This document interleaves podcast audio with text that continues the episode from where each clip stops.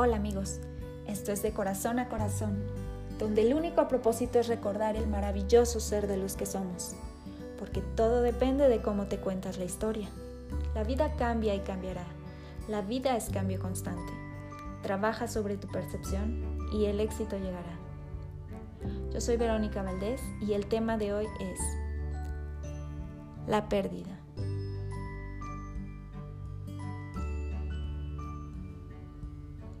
Como dice Osho, si lo pierdes todo, lo ganarás todo. Y esto por supuesto se refiere a perder creencias limitantes, juicios o paradigmas que nos impiden ver lo que realmente somos.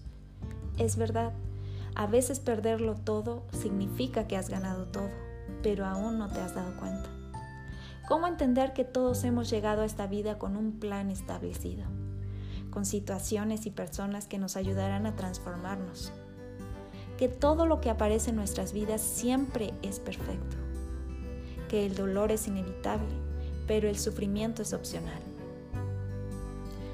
Pero ¿qué pasa cuando has perdido tu matrimonio y tu familia después de 20 años de casados? O con una pérdida de tu trabajo y una posición económica estable. O la pérdida de tu esposa después de un cáncer terminal. O la pérdida de un hijo es difícil abrir nuestra mente a la posibilidad de que Dios tiene un plan divino para nosotros y pensar que debemos pasar por una situación de dolor para poder transformarnos. Pero cuando miramos desde nuestro corazón lo que nos ha pasado y aceptamos la responsabilidad, podemos mirar con una conciencia más abierta y más clara. Ojo, aceptar la responsabilidad no quiere decir que seas culpable de nada cuando digo aceptar la responsabilidad, me refiero a plantearme, ahora, ¿qué hago con esta situación? ¿Cómo reacciono ante este dolor? Aceptar una pérdida, soltar y desprendernos del sufrimiento nos permite quitarnos el ego y dar permiso a Dios para transformarnos. A veces, esta clase de pérdida nos llevan a un profundo nivel de introspección que nos impacta en todos los aspectos de nuestra vida, porque nos sacuden tan fuerte y el dolor es tan intenso que no, que no hay más opción que transformarse o morir. Es entonces cuando decimos que hemos ganado, porque pasar por caminos tan ásperos y dolorosos nos llevan a hacer cosas que ni siquiera sabíamos que somos capaces de hacer y que tal vez nunca nos hubiéramos planteado. Nos permite despojarnos de paradigmas y creencias limitantes de miedos y bloqueos que tal vez ni siquiera éramos conscientes y que impiden el desarrollo de nuestro ser. Incluso nos permiten abrirnos a una nueva conciencia que nos lleva a encontrar nuestra paz interior. Transitar esos caminos nos hacen más fuertes, más humildes y más empáticos con las personas. Nos hacen mirar la vida desde otra perspectiva y mejor aún nos permiten recordar quiénes somos y de dónde venimos una buena opción que nos ayuda a mirar hacia adentro y nos ayuda a enfocar y sanar el dolor para transformarlo en perdón, gratitud o amor, según sea el caso de la pérdida o el proceso por el que estemos pasando, es tomar un camino más espiritual, que nos ayude a comprender y aceptar dicha pérdida y que cada uno desde su muy particular proceso le permita alcanzar otro nivel de conciencia y le ayude a recordar que somos seres espirituales y por lo tanto que somos seres de luz. No necesitamos ser creyentes o religiosos para abrir nuestro corazón a lo espiritual. Ser espiritual es inherente al ser humano. Ser espiritual es nuestra naturaleza y nuestra esencia. Aceptar que todos somos transitorios y que todos venimos a cumplir una misión en la vida del otro nos ayudará a trabajar el desapego a no dar por hecho nada ni a nadie y a mantenernos en el presente, pero ahora como un nuevo ser y renovado, lleno de luz, de amor para dar.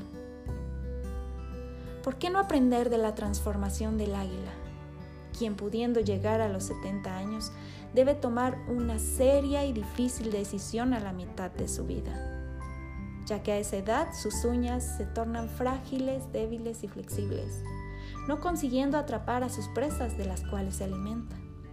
Su pico alargado y puntiagudo se encorva sus alas envejecidas y pesadas, dificultan cada vez más su vuelo, tomando el acto natural de volar en una tarea casi imposible de realizar.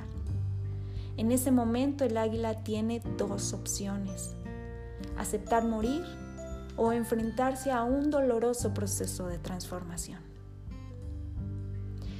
En el caso de que el águila escoja la segunda opción, tendrá que encontrar todas las fuerzas del mundo para volar a la montaña más alta y refugiarse en un nido, en donde no necesite volar por un tiempo. Ahí, el águila comenzará a golpear con su pico hasta que consiga arrancarlo por completo.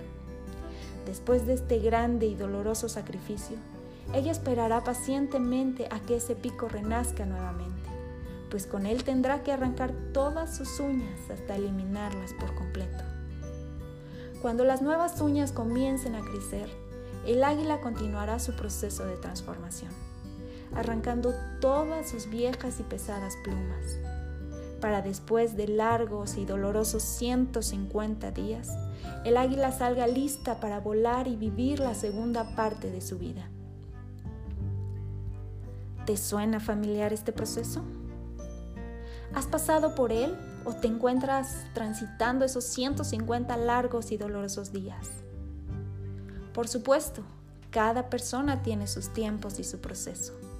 Lo importante es saber que ese gran dolor pasará, que tú puedes transformarlo en una enseñanza de amor, que tú tienes la decisión de transformarte, de renovarte y de alcanzar la altura del vuelo que te permita la grandeza de tu ser, un ser libre, feliz y lleno de luz.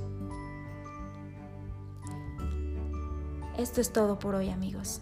Escríbenos en nuestra página www.decorazonacorazon.com y en nuestras redes sociales y déjanos tus dudas y comentarios. Yo soy Verónica Valdés y esto fue De Corazón a Corazón. Hasta pronto.